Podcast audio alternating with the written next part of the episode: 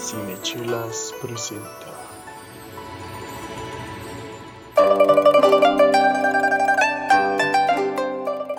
Si quieres ser maestra, tienes que aprender a dominar el miedo. Avatar Ang. Bienvenidos a Avatar, la leyenda de Ang, un episodio a la vez, donde obviamente vamos a hablar de Avatar, la leyenda de Ang, La serie. la serie, no la película. Por favor, no vean la película si no han visto la serie. Si ven la película, después de ver la serie, nos platican qué tal les pareció. Eh, bueno, y Y si ya la vieron la película, lo siento por ustedes, yo también sufrí, pero pues hay errores en la vida que no se pueden inventar. Y para eso estamos aquí, para que no vuelvan a suceder. no vuelvan a suceder. Analizaremos eh, por episodio toda la serie. Tenemos muchos episodios más adelante, entonces vamos a empezar. ¿Por qué vamos a hacerlo primero? Eh, ah, bueno, no, antes de que nada nos vamos a presentar. Yo soy Charlie Acevedo y me acompaña aquí. Karina Mejía, hola, mucho gusto. Y pues ah, somos dos super fans de Avatar y de Korra. Debo aclarar, no vamos a hablar de Korra en, esta, en este podcast. Vamos a hacer referencias a ello, pero de preferencia no, porque si no vamos a hacer un par de spoilers por ahí. Entonces, ah, sugiero, hablando de spoilers, que no, si no has visto la serie y vas a seguir este podcast, veas primero el capítulo y después vengas a cotorrearlo con nosotros. Eh, Es bien sencillo, es una duración de 23 minutos y se te va súper rápido. Bien Súper. amena que es esta, esta serie y seguramente te va a encantar tanto como nos ha gustado a nosotros. Y bueno, esta serie, su primer capítulo salió en... Ah, lo estoy revisando ahorita porque no estaba listo. Fue en el 2004, ah, 2005, febrero del 2005. Y llegó a su final en junio de 2008, que yo recuerdo haberme sentado a ver los últimos cuatro capítulos así con palomitas y, y mis primos enfrente de la tele.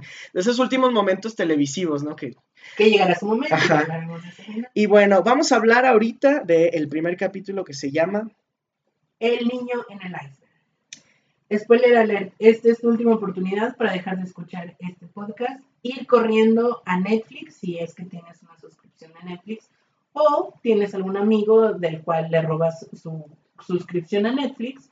Toda la serie está ahí, te la puedes aventar en el momento y eh, hora que tú quieras, pero vale la pena. Si no la has visto, es momento de que te vayas para que no te hagamos esta cosa tan fea que se llama spoiler y te arruinemos algo que tú puedes disfrutar así de primera mano. Lo ves, mira, ponle pausa, ve y velo y luego ya regresas. Y bueno, pues empezando. Primero, ¿cuál es el argumento central de, de este episodio? ¿Qué sucede? La serie comienza con un intro bastante enigmático que nos cuenta básicamente el, el preámbulo de la historia, o sea, cómo llegamos al episodio 1. Y eso de parte de los creadores me parece que es muy, muy inteligente porque en cuestión de, no sé, un minuto, nos cuentan lo que ha pasado durante muchos, muchos años, ¿no? Algo que yo no les puedo decir ahorita. Lo primero que vemos al iniciar la serie eh, son cuatro personajes que manipulan eh, diferentes elementos. Empezamos con agua y vemos a un señor medio misterioso. Lo chido de este intro, y es bien característico porque es parte ya de la cultura popular, es que cada uno manipula un elemento, pero no queda como bien eh, específica la identidad de cada uno de estos personajes. Lo divertido de todo esto es que conforme vaya pasando la serie vamos a ir descubriendo cuál es la identidad de cada uno de ellos. Empezamos por agua y vemos a un señor manipulando el agua. Después hay una voz que dice tierra y hay otra persona con unos movimientos muy distintos manipulando una roca gigante. Después se escucha que dicen fuego y sale una chica aquí toda este, estremecedora manipulando el fuego. Y finalmente dicen aire y aparece un personaje manipulando el aire. Entonces comienza la narración de esta chica que hasta en ese momento no sabemos quién es y que viene a ser precisamente Katara, que, que, Charlie ya comentaba. Katara, a través del intro de la serie, nos empieza a narrar que hay una guerra en contra de la nación del fuego, que hay una nación del agua, que hay una nación de, de la tierra y que están los nómadas aire, ¿no? Básicamente, el avatar es este ser que puede controlar los cuatro elementos, es decir, cada país, lo vamos a poner como en ese contexto, cada país tiene como su elemento y los habitantes de ese país pueden controlar ese elemento, pero el avatar es el único ser en todo ese universo que puede controlar los cuatro elementos. Entonces, gracias a que él tiene esa capacidad, es quien puede darle un equilibrio a las cuatro naciones que conviven en armonía, ¿no? Hasta que la nación del fuego atacó. Y ahí es donde Una frase icónica de la serie. Icónica y que van a haber muchos memes y seguramente ya los han visto, porque precisamente es el antes y el después en la historia, ¿no? Es como pues atacó la Nación del Fuego y todo cambió y ahora están en guerra y pues el único que puede traer paz de nuevo a este universo es el Avatar, pero misteriosamente desaparece. Entonces justo ahí es donde comienza el primer episodio, después de que ha habido 100 años de guerra, después de que el Avatar ha estado ausente durante 100 años, este par de hermanos de la tribu del agua vienen a encontrarse a un niño en un iceberg. Es el título de, este, de, este, episodio, que evidentemente no es de su cultura, o sea, está en un iceberg, pero es, o sea, la vestimenta de este niño, que se llama Ang, precisamente, es muy distinto a cómo viste en Katara, y incluso su piel es muy distinta. este niño tiene tatuajes en sus brazos y en su cabeza que asemejan una flecha. son azules, o sea, eh, y conforme pasan tiempo con él, van descubriendo, primero, que él controla el aire, es un nómada aire. Algo nunca antes Algo que no se había visto en 100, años. exactamente. Y, uh, y, está acompañado de su, no quiero decir mascota, más bien es como su un compañero. un compañero de vida, ¿no? Que es Apa, un bisonte volador, que es el primer animal que vemos en toda la serie, que es la combinación de muchas cosas. Y que esta tendencia de los creadores de combinar distintos animales va a estar presente durante toda, la, serie. Y está divertidísimo porque vemos a un, este, creo que hay un pato oso y cosas súper cómicas que dices, wow, o sea, ¿cómo, cómo, cómo existe esto, no? Pero es parte de la magia del mundo de Avatar. Y eh, conforme va, eh, van, lo invitan a su tribu, él está muy confundido porque no sabe dónde está, no sabe cuánto tiempo ha estado encerrado en el iceberg. Eh, le platican de la guerra de los 100 años, él le parece muy, muy absurdo porque pues cuando él este, estaba fuera del iceberg, antes de entrar al iceberg, no había guerra, no había absolutamente nada. Entonces, la abuela de estos muchachos, Katara y, y Sokka... Que hay que decirse, los personajes son adolescentes y preadolescentes. Sí, no, Ant tiene que 12 años. 12 años y me parece que Katara tiene como 14, 14 y su hermano 17, 16, algo así. Entonces su abuela eh, le está muy insegura porque pues su tribu ha estado como alejado de la guerra por tantos años y el hecho de que el avatar o algo que tenga que ver con el avatar en ese momento, que es un maestro aire, este, de ahí les representa un peligro, ¿no? Bueno, y yo creo que podemos hacer como un salto a otra parte de este universo donde está pasando algo a la par, que es nuestro villano eh, de la historia, que ahorita se nos presenta pues como el villano de la historia, que es el príncipe Zuko. Y bastante intenso este príncipe también, igual, un adolescente, 16, 17 años. Según yo, tiene la misma edad de, de Sokka. Exacto y lo vemos en un barco muy grande, o sea, vemos este, un, avance, un poderío en, la parte militar, porque evidentemente se ve que es un contexto militar en el que se está desenvolviendo. Los uniformes, el, ajá. Exacto. Y acompañando a este personaje se encuentra el príncipe, el príncipe, el tío Airo. Fue príncipe en su momento. En su momento, porque nos van dando pistas de cómo funciona esto que, para Zuko es súper importante, recuperar el honor atrapando al avatar. ¿Y de dónde viene todo esto? Bueno, pues poco a poco nos van dejando entender que todo este poderío es como de un clan, es una dinastía. Zuko es el príncipe, evidentemente. En este momento todavía no se nos revela, pero nos dan a entender que su padre, que su abuelo y su bisabuelo han estado en la búsqueda del avatar el tío Airo es un personaje que desde el momento uno muestra mucha paciencia con este adolescente que literalmente tira fuego por la boca, o sea, porque ambos son de la Nación del Fuego. De hecho, empieza con, o sea, nos los presentan con una lección. Él está enseñando fuego controla a él, ¿no? Y eh, me, se me hace interesante, nos habla mucho esta escena de los dos personajes porque él está tranquilo, le dice no se hace así, se hace así, y él quiere que le enseñe las nuevas formas porque eh, el avatar ya sabe, en su cabeza, Zuko, él, según él ya sabe todos los elementos y él apenas está aprendiendo, este, su elemento que es el fuego, ¿no?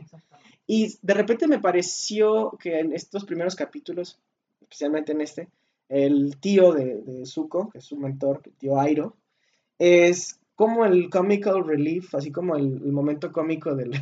Porque Sí. dice, pero así, ¿no? Se hacen así las formas, pero primero terminaré mi pato, ¿sabes? Así como, ah, ok.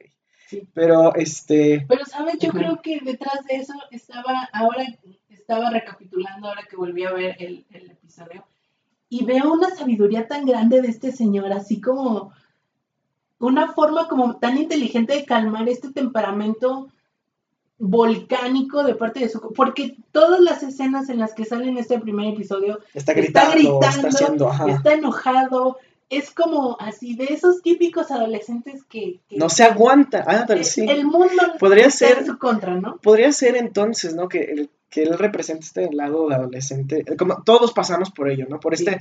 ¿Por qué estás enojado? No sé, pero estoy enojado. Pero estoy enojada. Estoy enojado.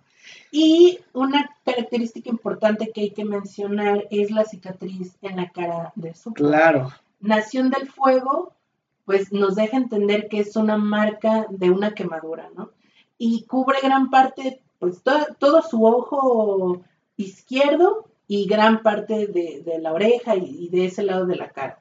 Lo caracteriza mucho. Es una de las características importantes de Zuko y hay que tomarlo en cuenta para capítulos Ajá. posteriores, ¿no? Pero hay como muchos enigmas, ¿no? Todavía, y creo que eso lo estaba pensando, es una cosa muy inteligente de parte de los creadores. Nos cuentan como el preámbulo, cómo llegamos aquí, y nos cuentan, ok, ya estamos aquí, esto es lo que está pasando. Pero hay muchas cosas que no nos están diciendo, ¿no? Y, y que se van a ir develando a lo largo de, de la, de la serie como tal. Pero me parece muy inteligente esa parte, utilizar el intro para contar la historia previa y dejar como muchos misterios como... Por aquí y por allá. Exactamente, todos estos huecos. ¿Por qué Zuko tiene que recuperar su honor? Porque habla, él dice, tengo que recuperar mi honor capturando al avatar. ¿Pero por qué? ¿Por qué Zuko En- tiene que hacer eso? Porque Ang es el único nómada aire que queda en, en ese universo. Porque, Porque la tribu este, del agua del sur, dejó- por- dejó, o sea, porque, primero porque es una población tan pequeña, ¿no? Exacto. Sí, es también porque están tan lejos de la guerra. Y también esta obsesión de Sokka que se nota en el episodio por tener su fuerte de batalla y, y a los hombres, que en realidad no son hombres, son niños, de la tribu. Está padrísima esta escena. Y se me hace que, que también es como un comic relief donde están hombres, necesitamos ser fuertes y estar siempre listos para la batalla. Un niño levanta la mano y puedo ir al baño y de repente todos quieren ir al baño y bueno, ustedes no lo saben, pero yo como profe súper identificado ahí. Pero, eh, o sea, sí hay como cosas que afortunadamente después se nos resuelven. Y eso está padre porque es como esta ah, novela detectivesca en la que vas juntando las piezas y vas entendiendo por qué las cosas pasaron como pasaron y por qué estamos viendo lo que ahorita estamos viendo, porque Ang de repente apareció en un iceberg en medio de la nada, ¿no? Y creo que lo más importante que podemos destacar de este episodio son tres cosas. Primero, la presentación de los personajes Claro. va quedando claro este, el temperamento de cada uno, eh, lo que tú mencionabas, ¿no? Eh, tiene como esto de que es medio relajado y de luego cuando hablan de la, La- la guerra ya es risa, como guerrero. Katara es de esas típicas chicas así como súper correctas, la veo valiente desde el capítulo 1, o sea, Tiene ganas. de- vemos una escena ahí donde ella descubrimos que ella es maestra agua, pero no sabe, no tiene alguien que le Porque enseñe. es la única maestra Exacto. agua de su tribu de- de- del polo sur de donde es ella. Porque mm, parte del intro muestra un mapa en el que se pueden ver las diferentes naciones que coexisten en este universo. Los polos, tanto norte como sur, son de los clanes agua. De un lado, ya como a la mitad del mapa, está la Nación del Fuego y del otro lado, este, El reino. de la el reino tierra. de la tierra, ¿no? Y perdidos por ahí en pequeños puntos están los nómades aire, que luego, luego hablaremos de las referencias que hay entre, este, entre culturas que son reales, o sea, de nuestro mundo real. Exacto. Pero hablemos ahora de, de Ang como personaje también, que tiene esta personalidad tan ligera. Es un niño. Es un niño, tiene 12 años, es muy activo, está, trae pila, o sea, es... No, no, ni siquiera estaba enterado de la guerra, él solamente está con- eh, enfocado en una cosa que es jugar y jugar.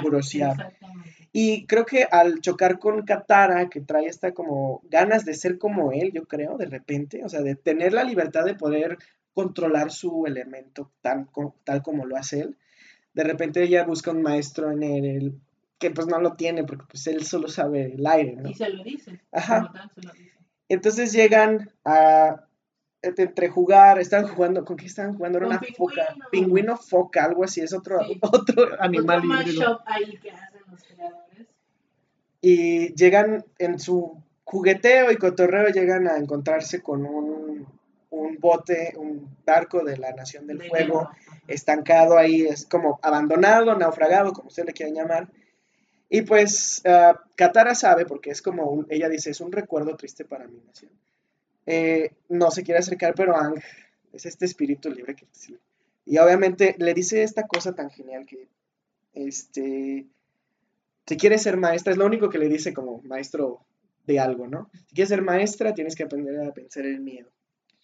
Entonces se meten al barco, exploran y activan una alarma y, eh, y salen corriendo. La- esta alarma permite que a lo lejos nuestro villano vea eh, que el avatar ya regresó, ¿no?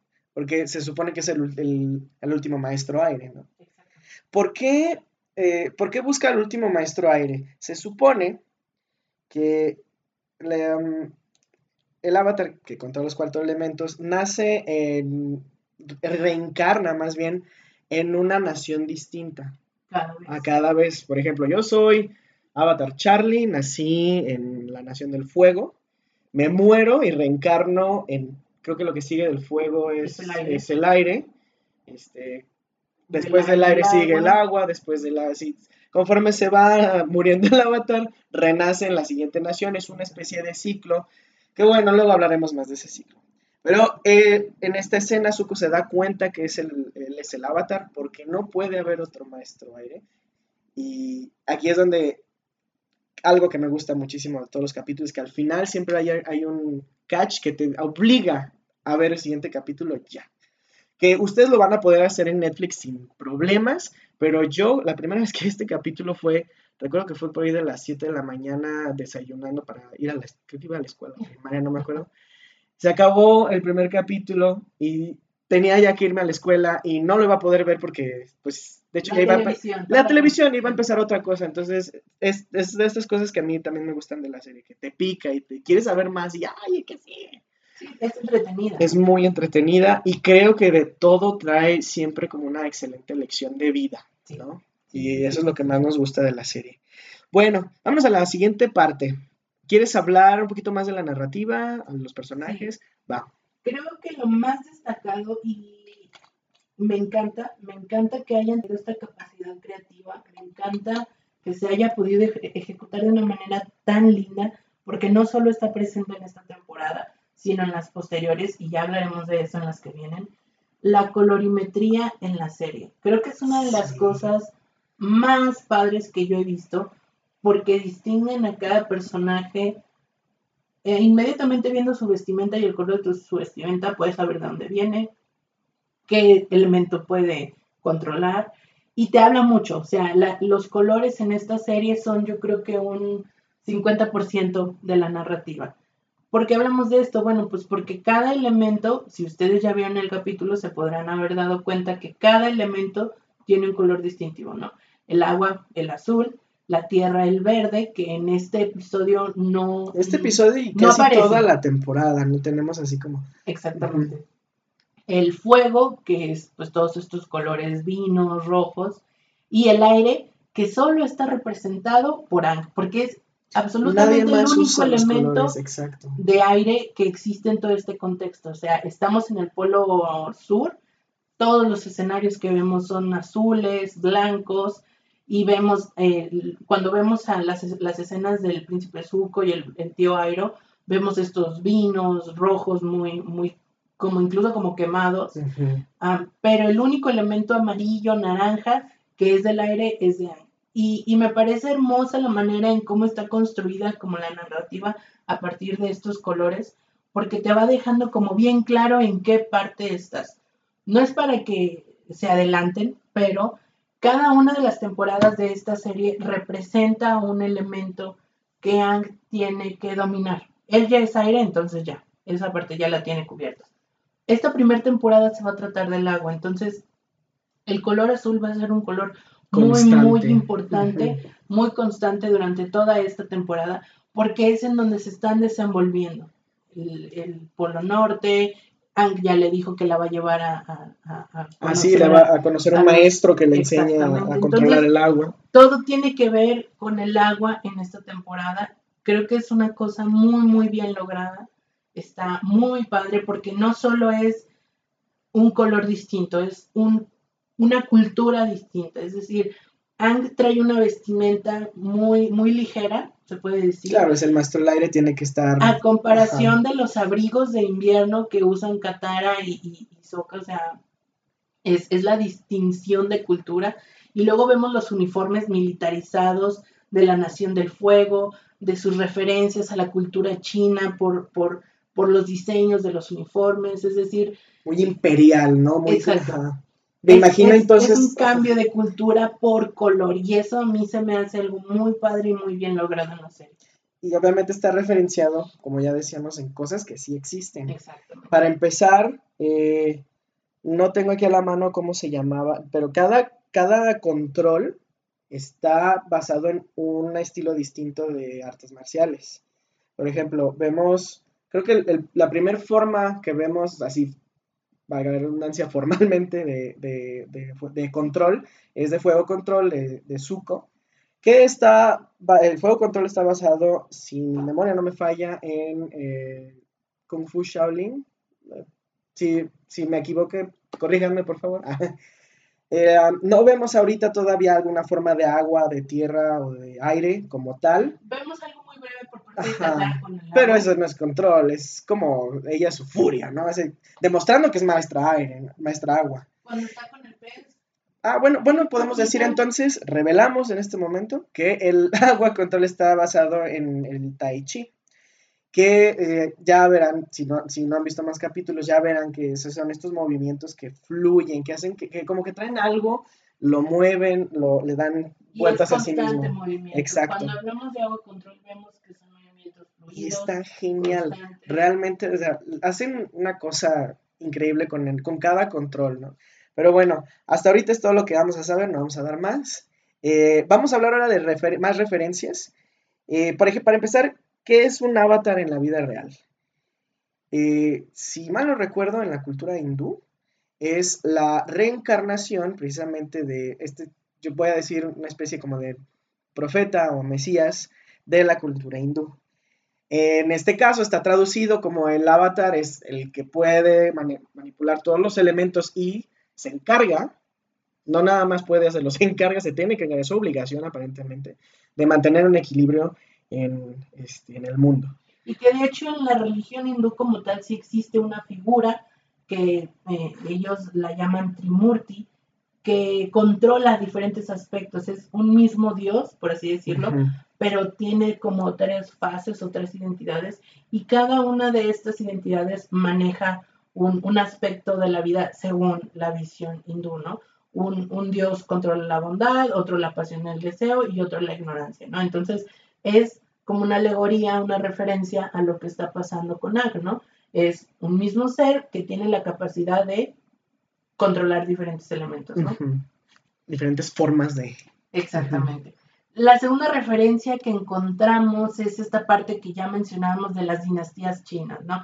Yo creo que es bien importante, este, como remarcar que en ningún momento se nos hace referencia a algo de la vida actual terrenal, ¿no? O sea, esto es un mundo en otra parte en otro lugar, o sea, en ningún, en ningún No es una dimensión alterna no ni nada. No estamos hablando del planeta Tierra, no estamos hablando, o sea, porque incluso geográficamente es Muy es- distinto. es distinto. No estamos hablando de, ah, pues podríamos localizarlo en el año de 1140. No, o sea, es un mundo fantástico que no está aquí, pero que retoma elementos que nos recuerdan o nos dan como guiños de cosas culturales o, o de aspectos culturales que sí reconocemos y que sí los tenemos como en nuestro En universo. nuestro mundo real. y si en este caso decir. es la cultura china o las dinastías chinas, ¿no? Y también hay como de repente guiños a la cultura japonesa, a las culturas de los polos, de, de repente a... va- vamos a, a toparnos con que este universo sí podría existir, tan solo si controláramos los elementos, ¿no? Exactamente. Y sin embargo, estamos lejos de estar ahí donde están Muy, ellos. Y bueno, comentábamos lo de las dinastías chinas precisamente por esto de Zuko, que bueno, se nos da el contexto de que viene de una familia de poder, de que habla de algo que hoy en día como que parece absurdo, Insulso, pero habla de recuperar su honor, ¿no? De, por algún motivo, no nos queda claro en el, en el primer episodio, pero él ha perdido el honor y como que lo deja ver como ante su familia, ¿no? Ante esta dinastía poderosa, porque así lo deja Así ver. se, se siente de repente. Exactamente. Él tiene que recuperar su honor y la forma de hacerlo es atrapando al avatar, ¿no? Otra de las referencias que podemos encontrar aquí, y a lo mejor ya es como una lectura entre renglones, porque no es explícita, pero sí te deja como ese feeling, es evidentemente la invasión nazi, ¿no? Claro, sí, ¿verdad? y todo este es, este, mm, esta opresión, todavía no la vemos de, primer man, de primera mano, pero, o sea, la, al parecer te da a entender en la primer, en el intro, que la Nación del Fuego está ganando la guerra Sí. y que tiene el control. ¿Quién tenía el control en aquel entonces? Los o sea, invadieron países, tomaron el control de esos países, de se estar infiltraron. conviviendo perfectamente tranquilos, o sea, de, que, de haber un equilibrio, cada quien en su lugar, cada quien haciendo lo que tiene que hacer. De repente uno se descontrola y quiere controlar o quiere dominar todo. a todos los demás, ¿no? Y que nos hace como una referencia muy clara, pues a todo este movimiento que sucedió a mitad del siglo pasado con, con, todo, con todo este movimiento nazi y el señor Hitler. Entonces, eh, algunos guiños que yo rescato de- del episodio son, por ejemplo, los buques de guerra, que ya esa es una referencia de un avance tecnológico algo, por parte ajá, de la Nación del. Fuego, porque vemos la tribu de Catará, que siguen canoas, que no ah, prenden, chimen- prenden tienen fogatas, tienen que- lanzas. exacto. Es, o sea, son muy rudimentarios, pero acá probablemente ya tengan, no sé, todavía no sabemos si tienen una especie de arma. El fuego nada más, creo que de todos los elementos de lo que hemos hablado es el más destructivo. ¿no? Entonces, Y bueno, eh, los uniformes que ya mencionábamos no, no nos dicen como tal que son soldados, pero el estilo de vestimenta que usan eh, los personajes que aparecen en las escenas de Zuko y del tío Airo, pues nos da la impresión de que son soldados, ¿no? Nos da la impresión de que es alguna especie de milicia. sí, y también los rangos. Por ejemplo, el, la vestimenta del tío Airo es un poquito más célebre, no tiene como un poquito más de detalles. El Zuko como que no está tan diferente de los soldados que también llegamos a ver por ahí. Pero o sea, ya, ya este lo veremos un poquito más a, a A detalle. fondo, ajá. Y bueno, quisieras hablar de alguna otra referencia que hayas visto yo. Yo la verdad es que ya me quiero ir a ver el siguiente para hablar del siguiente capítulo. alguna referencia, a lo mejor que esa sí la podemos encontrar explícitamente en nuestro mundo, es el juego de mesa que está jugando el tío Claro, el Paicho. Y su afición, yo creo que la vamos a ver mucho más explícita más adelante, su afición por el té. Este va a ser una constante en... en- Parte de su personaje. Sí, ajá. sí, sí, totalmente. Cuando piensas en el tío Aero, piensa en cosas muy chingonas que se vienen adelante Sí, y en el té. Él El siempre té. tiene y procura su taza de té ahí lista. yo quiero un tío como el tío. Airo. Todos queremos un tío como el tío. No, Aero. y creo que, no sé, hab- hablando ya de yo quiero a alguien así en mi vida, creo que todos los personajes, cualquiera se puede identificar con cualquiera de ellos, o sea, Hay sea del tipo de, ajá, hay de todo, o sea, el, el- y eh, se me hace que son presentados en este primer capítulo de una manera extraordinaria. Y bueno, eh, ya pasamos los 30 minutos, vamos a, a cerrar diciendo primero, sigue viendo Avatar, si, ya- si acabas de empezar, sigue viendo, no vas a perder tiempo, es un tiempo de inversión para que reflexiones también sobre este, tu propia vida. A mí me hizo hacer eso en, su momento. Y, ah, y bueno, nos estaremos viendo en el siguiente capítulo. Cari, despídete. Muchas gracias por acompañarnos. Van a ver que no se van a arrepentir. Síganos porque este es solo el comienzo. Y no me quiero adelantar, cuando estemos en la tercera temporada, ustedes van a decir, ¿cómo es que no vi esto antes? O ¿cómo es que no, no tuve Avatar en mi vida antes? Pero van a ver que vamos a llegar y van a ser muy felices. Por lo pronto, nos despedimos. Muchas gracias por haber estado eh, con nosotros, por habernos escuchado y acompañado. Yo soy Karina Mejía, me, encuentran en Instagram como Karina Mejía Picie y a mi lado estuvo el queridísimo Charlie. Charlie Acevedo, me pueden encontrar como Charlie, Charlie Chelas blog en Instagram también. Y pues mantengan el equilibrio de sus vidas. Nos vemos, escuchamos pronto.